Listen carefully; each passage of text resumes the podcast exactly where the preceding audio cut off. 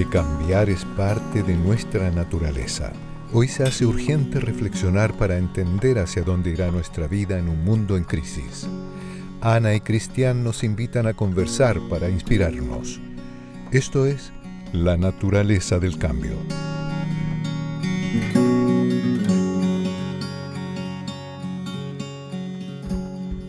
Oye, Ana, cuando yo te pregunto sobre tus orígenes, ¿qué es lo primero que se te viene a la cabeza?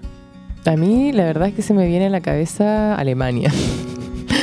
Eh, pero obviamente que no, deja de generarme conflictos porque yo no soy alemana, pero, pero soy, yo soy chilena, pero toda mi historia familiar, las tradiciones, por lo menos desde el lado materno, que fue lo más fuerte que tuve, porque por el lado paterno no conocía a mis abuelos y, y había menos contacto con ese lado de la familia, pero desde el lado materno siempre fue como una cultura alemana o de colonos alemanes acá en Chile, en el sur, eh, como tradiciones familiares, de cosas de comida, de formas de vida. Entonces, para mí... Eh, más, que Alemania está como esa cultura de, o como un origen de una herencia alemana quizás acá en Chile, que probablemente es muy distinta a lo que debe ser ser alemán en Alemania, ¿no? Pero, pero para mí está eso, pero como también lo hablábamos en algún capítulo anterior, eh, que creo que era como el del migrar, a mí me pasó que cuando finalmente me fui a vivir a Europa durante seis años, me pasaba que allá me sentía súper chilena y mi origen era chileno, no era europeo, no era alemán. Entonces se me generaba una especie como de, conflicto, o no conflicto, pero en el fondo como una, un tema identitario que, que es como una nebulosa y que muchas veces me ha obligado a indagar más en, mis antepasados, en mi presente, en la cultura de donde vengo para entender mi origen. Y eso que tú estás contando creo que es clave y que nos pasa a muchos, yo creo que a gran parte de los habitantes de este planeta. El hecho de que, claro, somos parte de una mezcla, de una gran ensalada cultural, donde a veces se, se pierden un poco cuáles son los límites de, de ese origen. Es importante tenerlo claro porque el origen también es lo que determina quizás tu cultura. Y cuando hablamos de origen no nos referimos específicamente a la raza ni al color de piel, sino de dónde vienes, cuáles son tus ancestros. Y hoy en día parece que nuestros pueblos originarios, quienes son, a mi juicio, quienes tienen más claro cuáles son sus orígenes, porque tienen claro su cultura, sus mm. creencias, sus pensamientos, su lengua, etcétera, o al menos intentan tenerlo, a veces los acallamos, les damos vuelta a la espalda. Parece que nos intimida esto de que haya gente que tiene las cosas tan claras, especialmente con sus orígenes, ¿no? Es, probable, de hecho es interesante mirarlo así y yo creo que la historia en general se ha encargado de, de, darnos solamente una visión de las cosas, porque además la historia que conocemos, para la gran mayoría de los occidentales en el mundo, es una historia que se ha escrito desde la visión del mm. hombre europeo blanco. Por lo tanto, hay un, un mundo entero de, de historias, de países, de cultura, no solamente a nivel global, o sea, no sabemos nada de la historia de India, no sabemos la historia de África, de Oriente, pero tampoco sabemos nada de la historia de nuestros pueblos originarios, más allá de lo que escuchamos o leemos en el, en el colegio, eh, donde hay realmente un repaso vergonzoso por todos los otros pueblos que no sean mapuches. Y, obviamente que el pueblo mapuche tiene una preponderancia hoy día muy importante en Chile, por además, eh, de alguna manera, cómo se ha ido politizando la existencia, los conflictos, pero pero Chile es un país que tuvo muchas etnias, muchos pueblos pequeños, grandes, eh, nómades, canoeros, de los cuales no sabemos nada. Y muchos de ellos todavía siguen vivos. Muchos habitantes chilenos tienen su origen también en otros pueblos originarios que desconocemos. Y creo que tenemos un tremendo desafío por delante y una tremenda deuda también como país de conocer más esas culturas. Porque en la medida que conozcamos esas culturas, vamos a poder ir construyendo nuestra identidad. Identidad que claramente está en crisis. Hoy en día aquí en Chile nos cuesta mucho identificarnos unos con otros, nos cuesta llegar a un punto en común, nos cuesta reconocer nuestra historia, nos cuesta sentirnos orgullosos de esa historia también. Una historia que obviamente como todas las historias ha tenido cosas muy buenas pero también muy malas pero algo que nos haga sentirnos parte de algo, de un sentir común y de recuperar en definitiva también ese pacto social donde todos estemos aunados por un mismo sentir. Yo hoy en día miro con mucha admiración a nuestros pueblos originarios, mal llamados minorías, pero yo miro con mucho orgullo y atención de lo que pasa con los pueblos originarios, porque hoy en día desde su actuar, a veces muy micro, muy pequeño, en zonas muy pequeñas, están luchando porque se escuchen sus voces cada vez con más fuerza, aunque a veces pareciera que los estamos acallando. Por eso que este capítulo quisimos dedicarlo especialmente al tema del origen, pero también reflexionándolo desde una perspectiva diferente, porque cuando uno habla del origen y habla también de pueblos originarios, lo, más obvio que uno podría pensar es obviamente hablarlo desde la cultura mapuche. Hoy en día la cultura mapuche, como bien tú lo decías, está en el centro de la noticia porque, por también la lucha que están dando por la reivindicación de sus derechos. Pero también hay muchos otros pueblos, como tú también lo mencionabas, y desde ahí que la invitada que tenemos es clave. Pero antes tenemos que agradecer por supuesto a Doble Impacto por hacer posible este podcast. Doble Impacto es la plataforma de inversiones que actualmente está haciendo realidad la banca ética en Chile y que además pone un énfasis especial en poder financiar proyectos y empresas que vengan de sectores donde hay una mayor representatividad de pueblos indígenas, donde hay una mayor diversidad de personas que están generando impacto positivo a nivel social, ambiental y cultural. Bueno, la invitada a este capítulo de la naturaleza del cambio es Cristina Zárraga. Ella es autora del libro Cristina Calderón, Memorias de mi abuela Yagán. Y como bien lo dice el nombre de este texto, ella pertenece a esta etnia y es una de las más grandes defensoras y divulgadoras de su cultura. Cristina hoy día vive en Alemania, tiene allá su familia, pero se ha dedicado los últimos 15 años a investigar sobre su cultura, a escribir las memorias de su abuela, a generar un manual de lengua Yagán para su comunidad y eso la ha llevado a un viaje de autoconocimiento y de también encontrarse con sus raíces y su origen.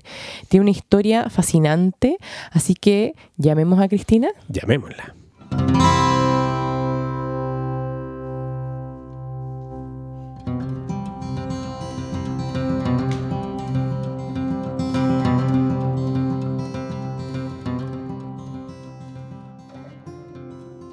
Hola Cristina, ¿cómo estás? Bien, hola Anita, bien. hola Cristina. Hola, hola, gracias. ¿Cómo va todo por allá? ¿Por esos lados? Ya, bien. ¿Sí? Sí, estamos ahí cambiando hacia allá el otoño, se siente distinto, pero, pero bien. ¿Tú estás físicamente en qué parte en Alemania? Acá en el sur de Alemania, en una ciudad que se llama Heidenheim. Quizás se conoce más, eh, a ver, Stuttgart, ya es más, más cercano a la ciudad que estoy. Y ya son más de nueve años allá, ¿no? Con familia y todo ah. en Alemania, ¿no? Sí, bueno, claro, nueve, porque mi hija más, la segunda, la música nació acá y, y, hace poco cumplió los nueve años, claro. ¿Y se echa mucho de menos el país, Chile o, o la isla, como dices tú, al, sur de Chile, Tierra del Fuego? Bueno, siempre lo que extrañé y extraño siempre es mi abuela. Yo creo que eso es lo más que, que me ha costado desde que llegué acá. Eh, es mi abuela y, claro, el lugar allá, el fuego y, y la vida de, de, la isla, la vida totalmente natural. Eso, me, eso, eso siempre he extrañado, pero, pero ahora ya más acostumbrada también vivo en el bosque, muy cerca del bosque, que hay mucho bosque. Y, pero yo creo que es lo único que, que puedo extrañar. No, no, nunca me he sentido tan chilena para extrañar Chile, pero eh, la ciudad que viví también, nunca, siempre fui como nacida de, de la tierra nomás, no de un lugar específico.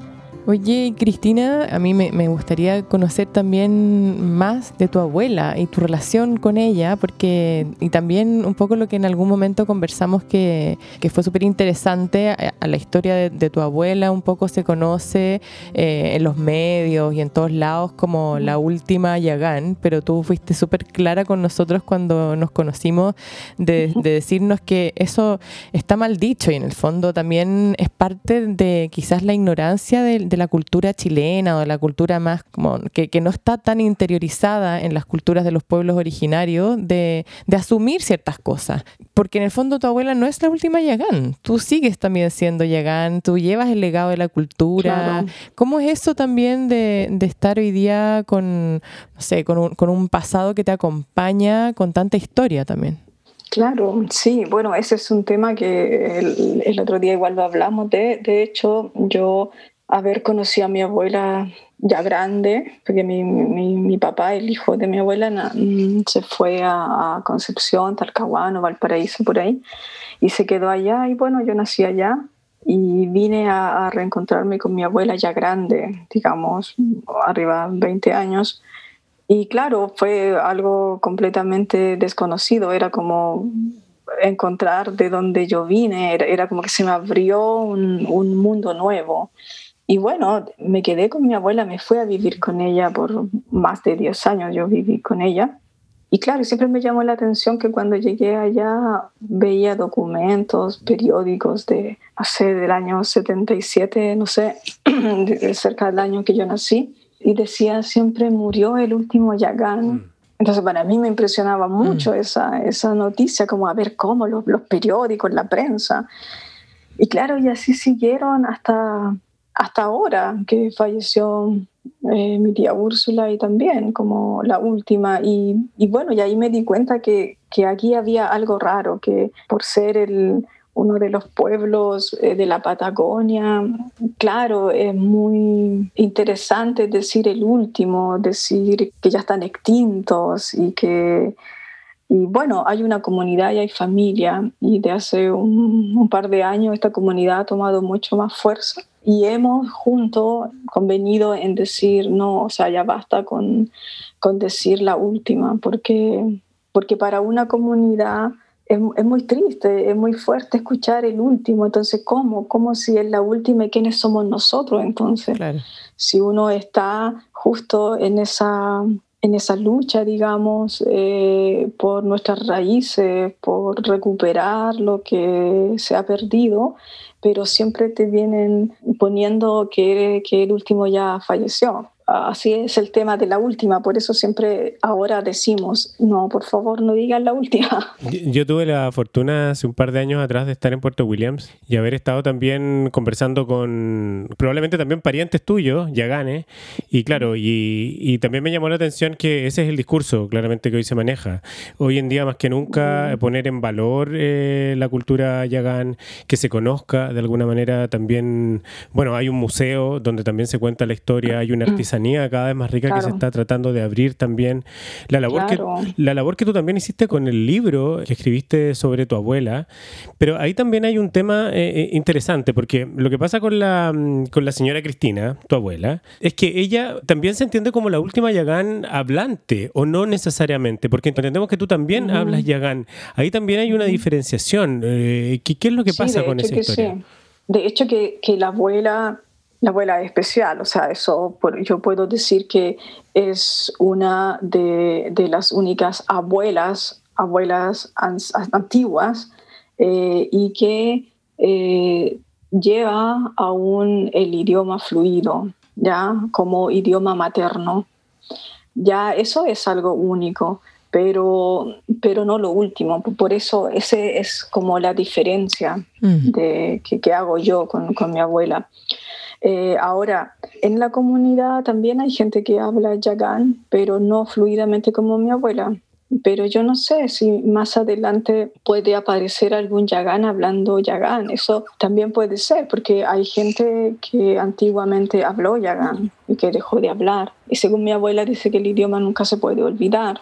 Entonces yo también por eso no tengo que tener mucho cuidado con decir la última hablante, la última.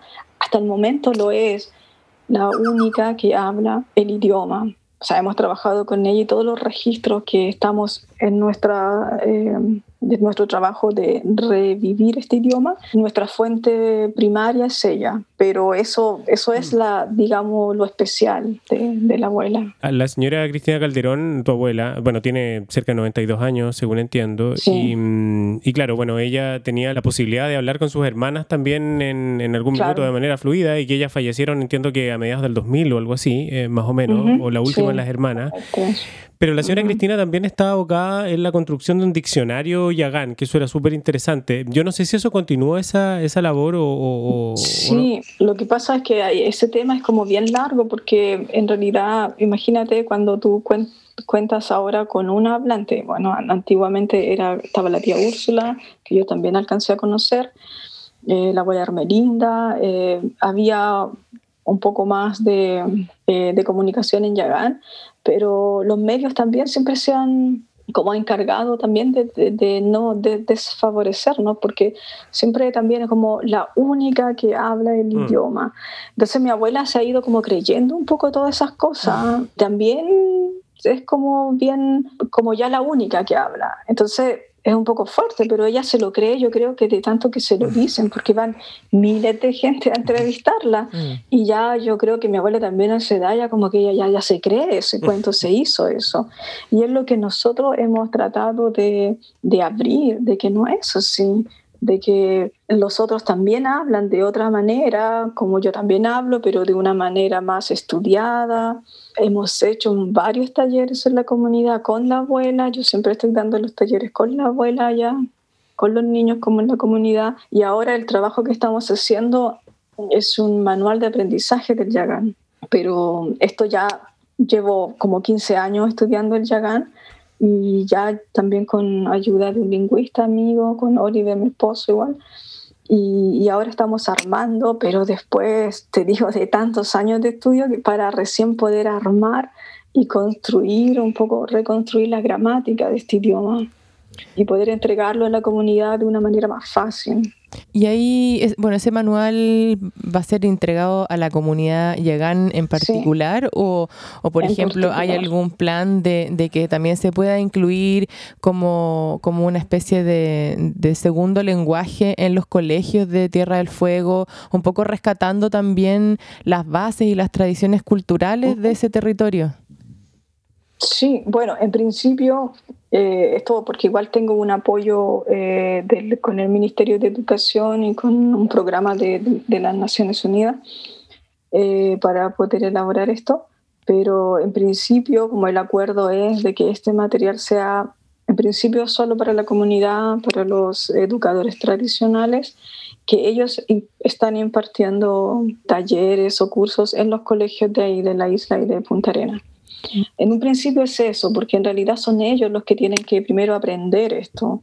Claro. Eh, manejar esto. Porque imagínate, ellos no, no tuvieron este idioma. Mm. Entonces es como empezar de cero. Igual, bueno, varios saben un poco, pero escribir, entender un idioma, su estructura, es un idioma como cualquier otro en ese sentido, que no es fácil aprender un idioma. Ahí también quizás preguntarte cómo ha sido para ti eh, esta experiencia de estar 15 años dedicada un poco a rescatar este lenguaje, este idioma. Seguramente te has metido en, muy en la profundidad de, la, de tu propia cultura, tu propia historia. ¿Qué has aprendido de todo eso? Y teniendo en cuenta también, o sea, ¿qué has aprendido de ti misma en el proceso y de, de, tu, de tu historia familiar? Y entendiendo también de que hoy día tú estás lejos, entonces también la perspectiva de, de la distancia geográfica te da como otras miradas.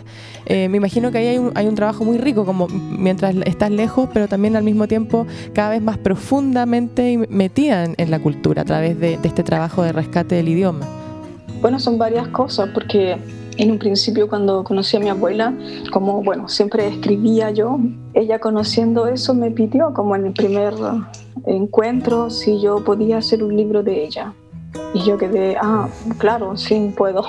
Pero yo no sabía qué significaba toda mi decisión, yo no, yo no sabía qué era lo que estaba haciendo, yo solo lo hacía con un sentimiento que tenía que hacerlo y que dejé todo para algo desconocido, pero que, que era muy fuerte en mí. Entonces ahí yo partí con otros trabajos primero y la historia de mi abuela se fue como alargando, alargando, porque la, la grababa, la escribía y así fueron saliendo otros, otros trabajos, dicción, pequeños diccionarios, medicina, yagán, um, cuentos, yaganes, otras cosas publicaciones. Y el libro de mi abuela no, no, nada. Y ahí pasó algo muy curioso que yo me vine a Alemania y, claro, me pasó algo muy fuerte acá, como extrañé mucho, el primer año fue muy fuerte, como era extraño estar acá y, me faltaba como mucho mi abuela. Y ahí me recuerdo que ese invierno partí escribiendo la, su biografía acá en Alemania. Mm. Y para mí fue muy fuerte hacer ese libro porque era como cada vez que yo iba escribiendo, transcribiendo, sin que se perdiera su voz, a la vez iba como, eran como voces que iban sanando mi historia de vida, como sanando para atrás, mm. como sanando a mi padre, sanando, no sé, a mis abuelos, a mis, bien para atrás, porque con el relato de mi abuela son como muchas voces que, voces que vienen a través de ella. Y, ahí me pasaba eso, porque sentía a los ancestros mm, qué bonito. a través de su voz. Y, por eso igual es un libro bien, bien profundo en, en, ese sentido, porque es el diálogo de ella y la nieta. Y ella le cuenta como contar a una nieta. Y todos los personajes que están ahí son mi familia. Mm. O sea, cuando me habla de mi abuelo, cuando habla de mi papá, no sé, había relatos en que yo tenía que llorar cuando escribía. Y, yo creo que eso fue muy, muy lindo, muy, muy fuerte, eh, pero positivo. Y, bueno, nunca me di, me di cuenta, yo no sabía en el tiempo a veces, yo creo que las cosas se van formando, son procesos, procesos internos, que cuando tú lo ves con paciencia eh, no te desesperas, pero cuando quieres un producto ahora, eh, claro, te desespera. Y yo creo que en este caso yo le di como espacio a que se fuera haciendo el proceso sin pensar, porque ahí me di cuenta de todo lo que yo sostenía, de todo lo que me entregó mi abuela, que antes yo también venía de, no sé, de más intelectual, más con otras lecturas, y llegando allá era como comenzar de nuevo como que todo lo que te pasaba por la mente que querías racionalizar no resultaba, no, no te llevaba a nada. Como estar con mi abuela, estar en ese lugar, sentir esos tiempos, esas dimensiones, eran cosas que se te estaban formando, se estaban haciendo en el alma. Mm. Pero eso yo recién podía saberlo después. Ahora, bueno, este libro eh, se llama eh, Memorias de mi abuela Yagán. Si yo eh, mal no recuerdo, se publicó como el 2017 más o menos, ¿no? sí, en 2016 creo, 16, 17. Claro. bueno, y, y, como bien decías tú, este es un relato oral, familiar, pero que en definitiva lo que hace es reflejar la historia de todo un pueblo. Y desde ahí también te, te, pregunto, ¿cómo lo ves desde, y tomándome la pregunta de la Ana también, ¿cómo lo ves desde, desde afuera también, sobre la realidad de nuestros pueblos originarios? Ya vamos a volver un poco también al tema de, el tema Yagán, pero ¿cómo se ve desde afuera? Porque a veces también queda la impresión de que faltan más Cristina Zárraga que a veces escriban un poco la, la historia de sus pueblos, porque hay un trabajo que hacer un libro como este implica compromiso, implica involucrarse también con tu historia. Y bueno, pero y ahí también, por eso te lo pregunto, ¿cómo, ¿cómo lo ves desde fuera? ¿Qué es lo que pasa también con nuestros pueblos originarios en Chile? ¿Van quedando en el olvido porque no hay un relato también que los vaya uniendo? Bueno, yo creo que ahora, como yo lo veo de acá, creo que hay. Creo que están saliendo eh, voces, eh, veo que hay igual más libros. Eh, veo que hay, que está eso. Ahora el, tema quizás como especial de esto, no sé cómo decirlo, de este libro, es porque es un, reconocimiento de uno mismo. Y quizás eso es lo que podría a lo mejor faltar en, en algunas culturas o comunidades, de que las personas se pudieran conectar con, con su raíz pero esto también es como un proceso de sanación y yo creo que lo que pasa en Chile es eso, de que hay muchos pueblos que por la historia, el mismo nuestro, la historia digamos pasada, es tan fuerte mm. que han sido daños que ya te quedan, son como digamos memoria celular, no sé, memorias que quedan grabadas. Entonces es difícil como evolucionar cuando el ser humano no ha sanado. Entonces yo creo que por ahí yo lo que veo el tema en Chile, que pasa mucho eso, pero también yo lo entiendo porque se siguen haciendo las mismas cosas que hace 500 años. Mm. Entonces, pero bueno, tampoco no estoy tampoco de parte de los conflictos, no me gustan los conflictos, yo somos bastante pacíficos Bueno, yo especialmente y el pueblo de la Patagonia también somos bastante pacíficos, pero igual estamos bien presentes y defendiendo también eh, en mi caso la cultura, la, lengua y también los territorios, que lo último que pasaba allá fue defender que no llegara la salmonera, que era algo que siempre creímos que no iba a suceder y de repente te das cuenta que está sucediendo.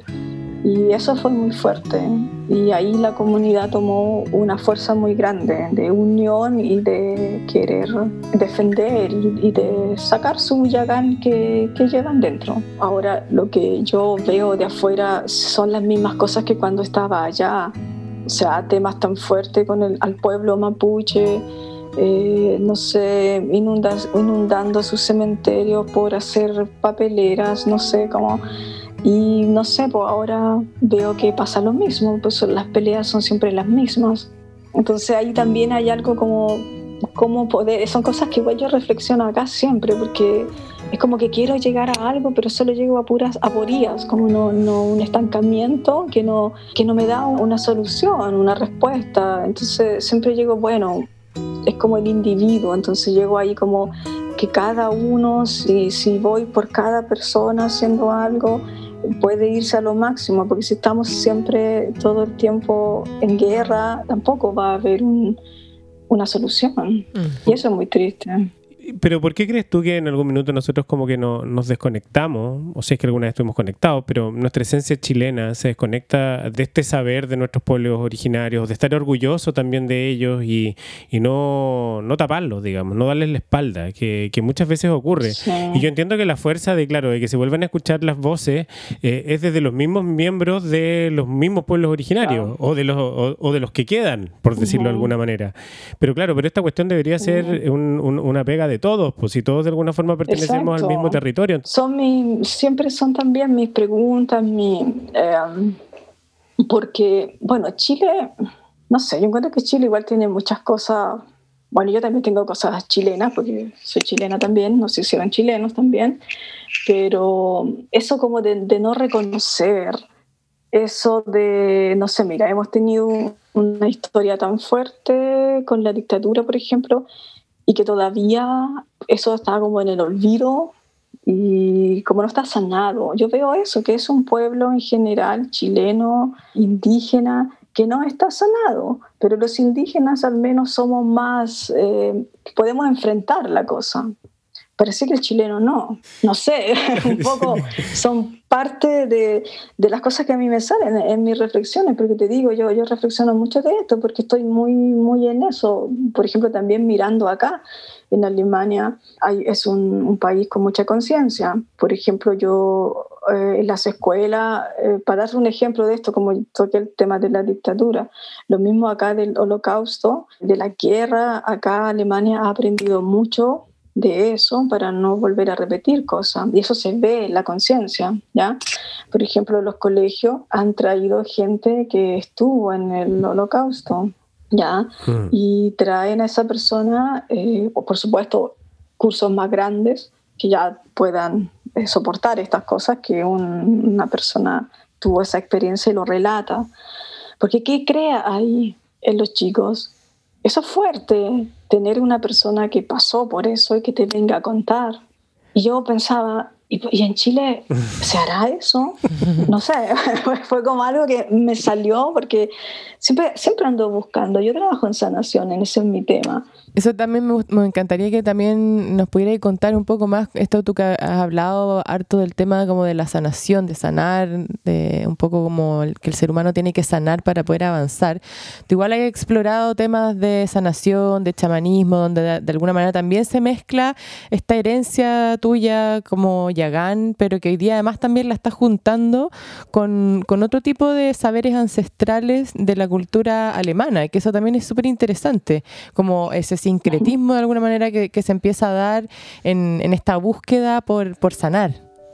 Sí, bueno, como se dice que el chamán viene también de ese renacer del muy herido. Del, cuando conocí a mi abuela, eh, siempre me pasaban cosas muy interesantes que eran los sueños, las visiones, que siempre las tuve y las tengo.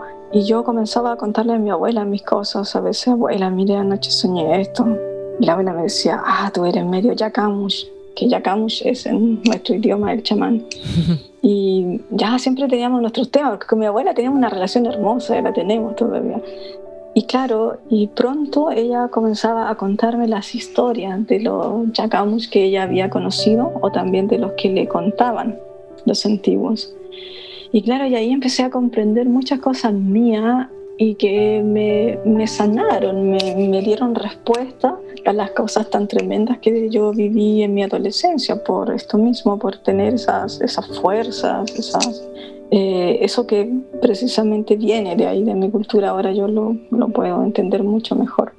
Eso me ha servido mucho también para mí, mm. estas visiones, estos sueños, por eso me gusta escuchar mucho los mapuches eh, otras culturas cuando hablan de los sueños, me siento muy entendida cuando eh, hablan de eso. Y resultó que acá en Alemania, bueno, comencé a interiorizarme más porque allá no tuve el tiempo de, como, de conocer más gente.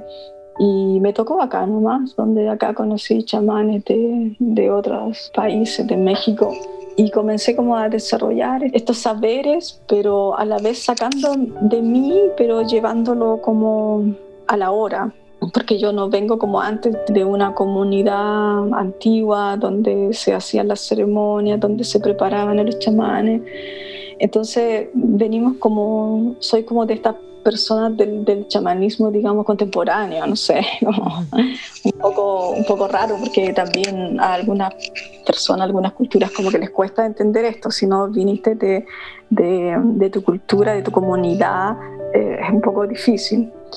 Pero resulta que acá me encontré con mucha gente así, sobre todo los, los chamanes que, que tuve de, de guías, pues, de profesores eran personas así y fueron personas muy, muy poderosas, muy buenas, lo que yo pude aprender ahí.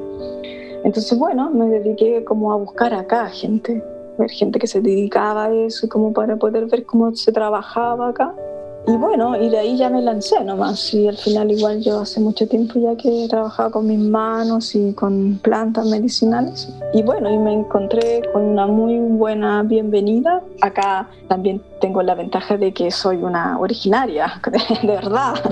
Vengo de la tribu ahí de Tierra del Fuego. Y bueno, y me, y me tocó también eh, encontrarme acá con, con los saberes eh, de la medicina antroposófica, por ejemplo. Y, y, eso fue muy bonito porque muchos saberes que vienen de la antroposofía vienen también de, de historias muy, muy antiguas de acá, de este continente. Estamos hablando de, de, mucho antes, de Cristo, por ejemplo, mucho antes, saberes que se han quedado ahí como en los misterios. Y la antroposofía precisamente trabaja sobre esos misterios en la sanación con plantas, con metales. Y bueno, y ahí me, di cuenta que precisamente esa medicina la fui como integrando con los saberes de la medicina que aprendí a hacer allá. Yo aprendí a ser preparados allá precisamente con una comunidad mapuche en Chiloé. Y, y acá aprendí, allá aprendí como, como los preparados más, a ver, digamos, más crudos y acá eh, lo fui combinando con los eh, preparados que eh, se potencian. Y eso fue muy lindo descubrir que esa potenciación va abriendo sustancias de las plantas o de los seres que mm. llevan las plantas y que van a distintas partes de, del cuerpo. Claro. Entonces, bueno, para mí te digo que esto siempre se amplía más. Yo admiro mucho la medicina mapuche, admiro mucho la medicina de todas las culturas y, siempre me doy cuenta que todas finalmente llegan a lo mismo, que es sanar eh, el espíritu, es sanar el alma. Sí, y cuando hablamos de antroposofía, no estamos hablando de algo eh, tan nuevo. O sea, Rudolf Steiner, uh -huh. eh, cuando empieza a desarrollar la, la, la, filosofía que busca de alguna forma elaborar una comprensión global del hombre y del mundo, esto es a principios uh -huh. del, del, del, siglo XX, si, si mal no, sí. no, recuerdo. Pero a mí una de las sí. cosas que también me parece más interesante es el hecho que parece que para sanar las heridas, uh -huh y volver a reconectarnos con nuestro origen, lo importante es abrir la cabeza y dejar de lado quizás los prejuicios y dejar toda esa, esa, esa, cosa como que te llena la, la, sociedad actual, todo ese spam que hemos dicho, y como aprender a aceptar, abrirse de brazos y, y, abrazar nomás lo que uno es, lo que son los otros y ya está, ¿no? Sí, porque eso, eso dijiste algo muy, eh, muy específico que es el prejuicio. El prejuicio nos lleva a una ignorancia tremenda. A mí, yo, yo, también he tenido mis prejuicios y he tenido que romper muchos. Y cada vez que rompo uno, se me abren no sé cuántas puertas de conocimiento. Porque el prejuicio te detiene siempre. Ah, no, porque eh, solo nosotros, los que nacimos con esto, podemos. No, solo nosotros, los que no sé qué, podemos. Tanto se critica a la iglesia, que todas las iglesias tienen el cielo para ellos y al final se está cayendo lo mismo. O sea, ahí igual me encuentro con esas cosas y, yo creo que el aprendizaje de la hora, de estos tiempos tan complejos, yo creo que precisamente es eso, volver al origen, al origen de, cada uno, pero sin, sin tanto buscar el, ah, yo soy mapuche, yo soy chagán, yo soy como, no, yo soy humano, o sea, yo soy un mm. ser de una tierra, que la tierra es una. Entonces, eso, esas son las cosas que a mí me, no sé, que he aprendido, pero igual, uno aprende siempre cada vez más y, no, no se puede, no puede quedarse ahí, que es lo absoluto.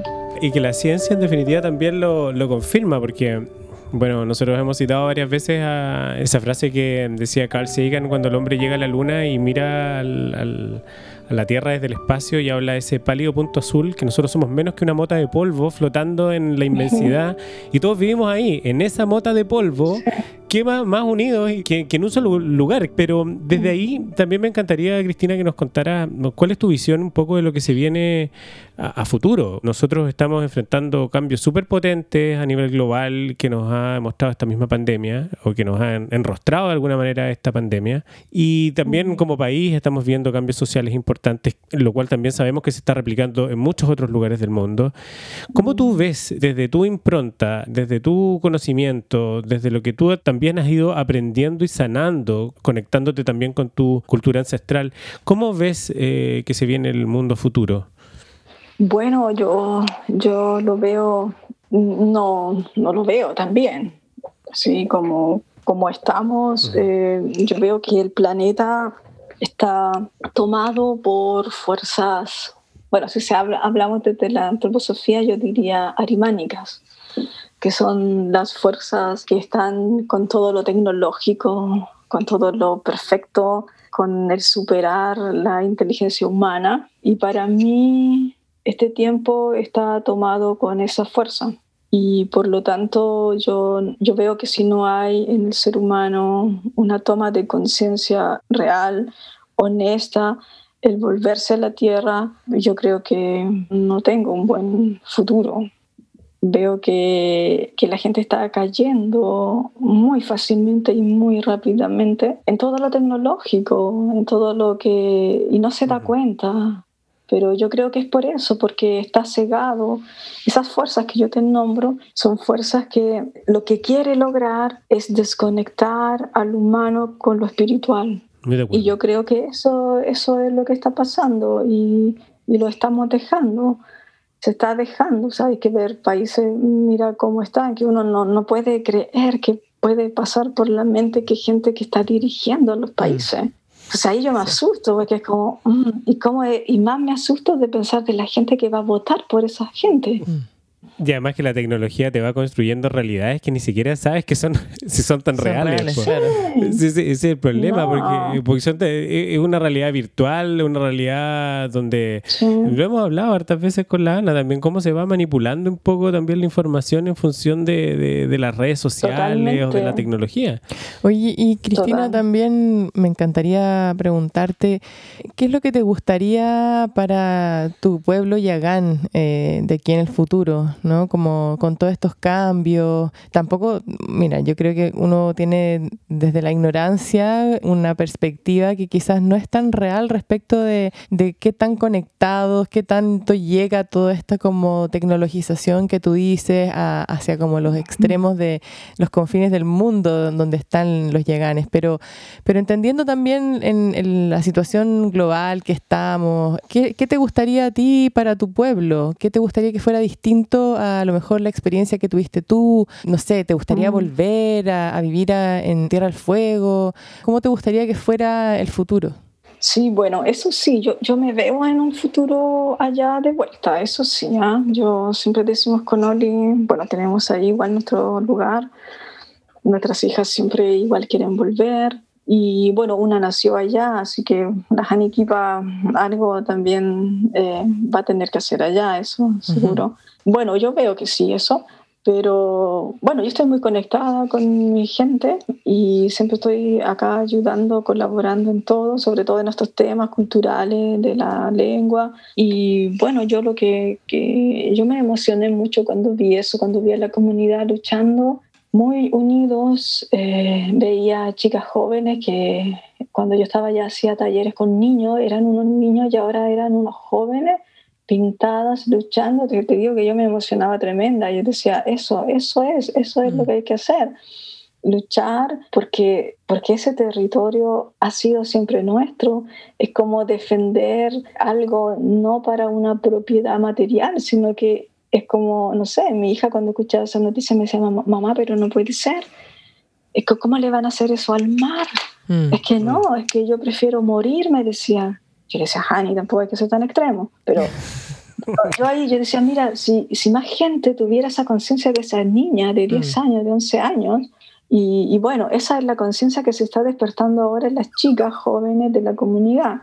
Y ahí va como mi confianza en de creer que, que la gente va a poder superar todos estos obstáculos primeros con ellos mismos, porque mi pueblo, mi familia vivió mucha discriminación muy fuerte y eso no, no es tan fácil de, de, sacar, de superar, sobre todo cuando también estás como con un sistema implantado, que es el sistema del gobierno, donde además la gente que está actualmente en la comunidad no fuimos personas que vinimos de ceremonias, por lo tanto no tenemos como que rescatar, tenemos como revivir, lo mismo que el idioma, revivir esto. Y que es lo más importante, porque si, si revives esto es como que estás como enganchándote nuevamente con, con ese poder ancestral, con esa fuerza que, que tenemos todos, pero que hay que despertarla.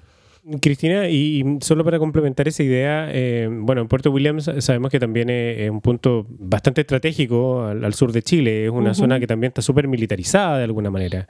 Sí, también, por eso. ¿Cómo eso ha servido o ha perjudicado al crecimiento y al fortalecimiento de la comunidad yagán?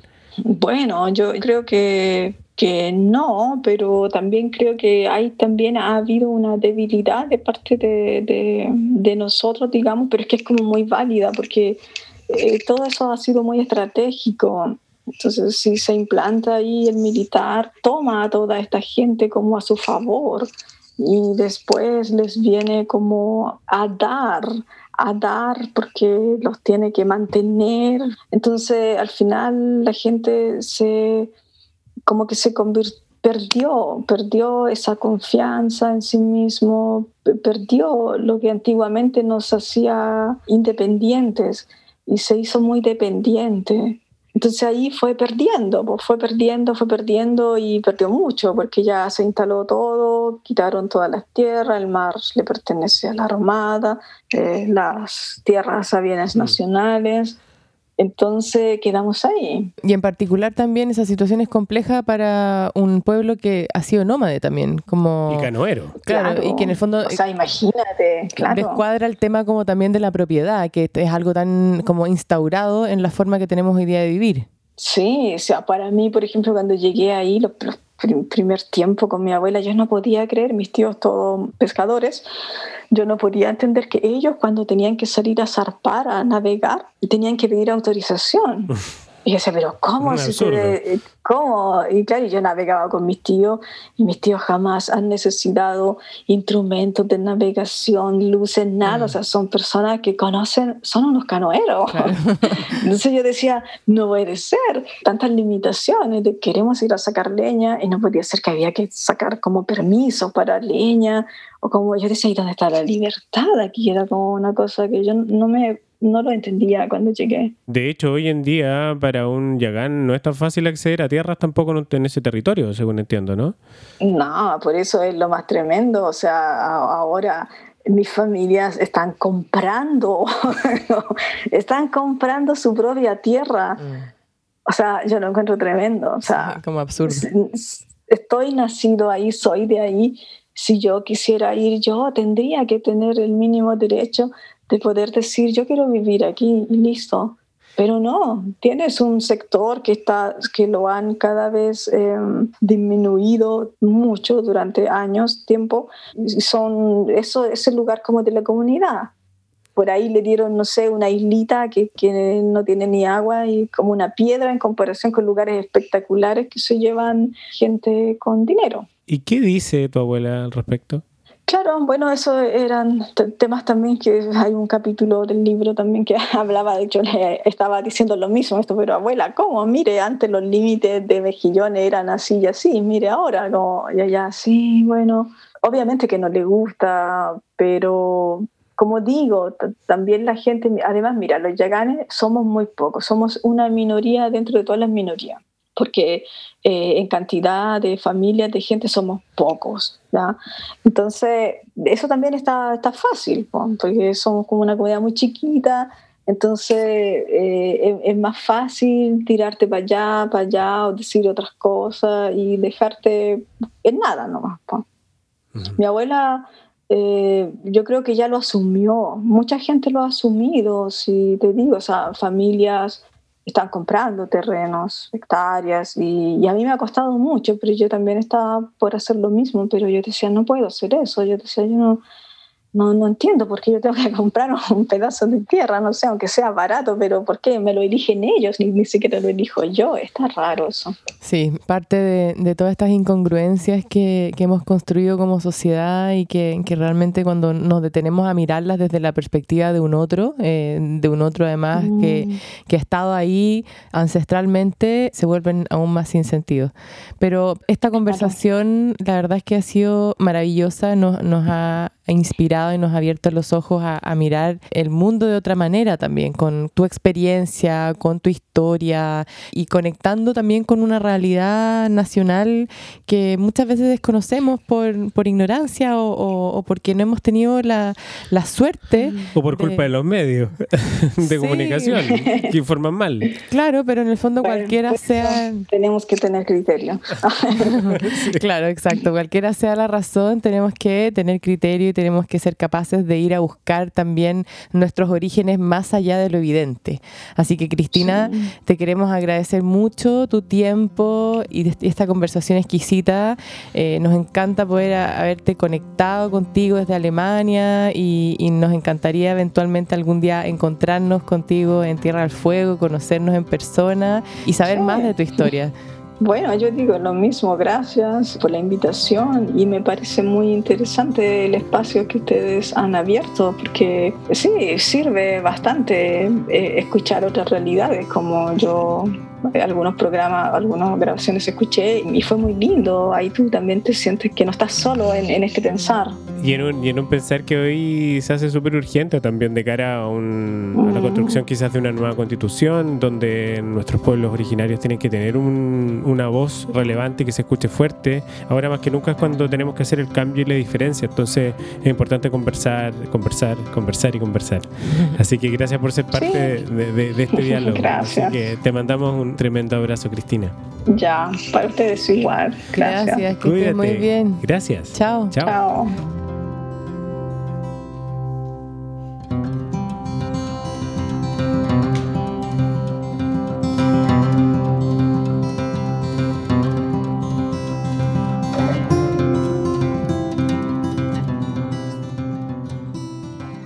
Qué tremenda conversación con Cristina Zárraga. La verdad es que me, me emociona escuchar su historia y, y además cómo ella ha ido conectando con, con, su origen, ese trabajo interno que ha hecho a lo largo del tiempo para, para entender de dónde viene, quién es y, y cómo se avanza. Y como ella mencionaba, eh, lo importante que es entender eh, en nuestra historia también para poder sanar y poder seguir avanzando. En algún minuto lo hablábamos que al final, claro, nosotros tenemos que entender nuestro país, bueno, también nuestra, nuestro planeta, pero en este caso nuestro país como un cuerpo, un cuerpo humano que está compuesto de distintas partes, ni una más importante que la otra. Y si obviamente nosotros tenemos una herida, por ejemplo, en un pie, es súper difícil seguir corriendo, seguir avanzando, seguir caminando si no sanamos esa herida. Para mí, los pueblos originarios son un poco eso. Son una herida que está abierta y con los cuales se cometieron muchas injusticias y que hoy en día no podemos pretender de que se van a solucionar de un día para otro simplemente por a lo mejor crear una ley o dos leyes yo creo que esto también es necesario como de verdad conversarlo y de verdad em, hacer parte de esta conversación y volver a escuchar y volver a dignificar su historia, su cultura. No, no, no pasa solo por una ley, pasa por también cómo nosotros, los que somos chilenos y todos los chilenos también abrazamos a nuestra historia y la hacemos parte de nuestra historia. Esa es la clave, creo yo, para poder sanar y seguir avanzando. Y ahí también es súper relevante encontrar los espacios para generar esa integración y, y sanar esas heridas. Yo creo que hay varios caminos. Por un lado, desde, desde lo que contaba Cristina, desde esa exploración del yo, desde lo chamánico, desde un poco más la sanación espiritual, pero también en instancias prácticas, como por ejemplo lo que hace Doble Impacto en particular, que desde una perspectiva un poco más concreta, como es la economía, también hay un impulso a fomentar la integración de los pueblos originarios a través del financiamiento de proyectos que vienen de las mismas comunidades. Algo que yo en mi pasada por Doble Impacto también entendí que era súper complejo de hacer en la banca tradicional o en la sociedad, como en la parte comercial tradicional, los emprendimientos de personas que vienen de, de etnias indígenas no son financiados, no son apoyados. Y hay mucho trabajo que hacer todavía en el fondo como por sacar la idea de que los pueblos originarios de alguna manera están remitidos a, a una cosa un poco primitiva, ¿no? que en el fondo la integración real también pasa porque esas personas puedan ejercer todos sus derechos libremente como ellos quieren en la sociedad que todos estamos construyendo. El maldito prejuicio que muchas veces hemos nombrado acá y que claro, que es nuestra piedra de tope y lo que nos impide seguir avanzando en una conversación que vamos a tener que tener todos e integrarnos todos en esta nueva sociedad, es importante sacarnos el prejuicio, tratar de mirarnos como personas, como seres humanos, como habitantes de este planeta con los mismos derechos. Así que bueno, este capítulo es una invitación a seguir pensando y reflexionando sobre este tema. Por supuesto que nos pueden hacer todos sus comentarios a través de Instagram, que es la principal red social que utilizamos para comunicarnos también con ustedes y por supuesto dejarlos muy invitados a un próximo capítulo de La Naturaleza del Cambio. Nos escuchamos muy pronto. Chao. Chao.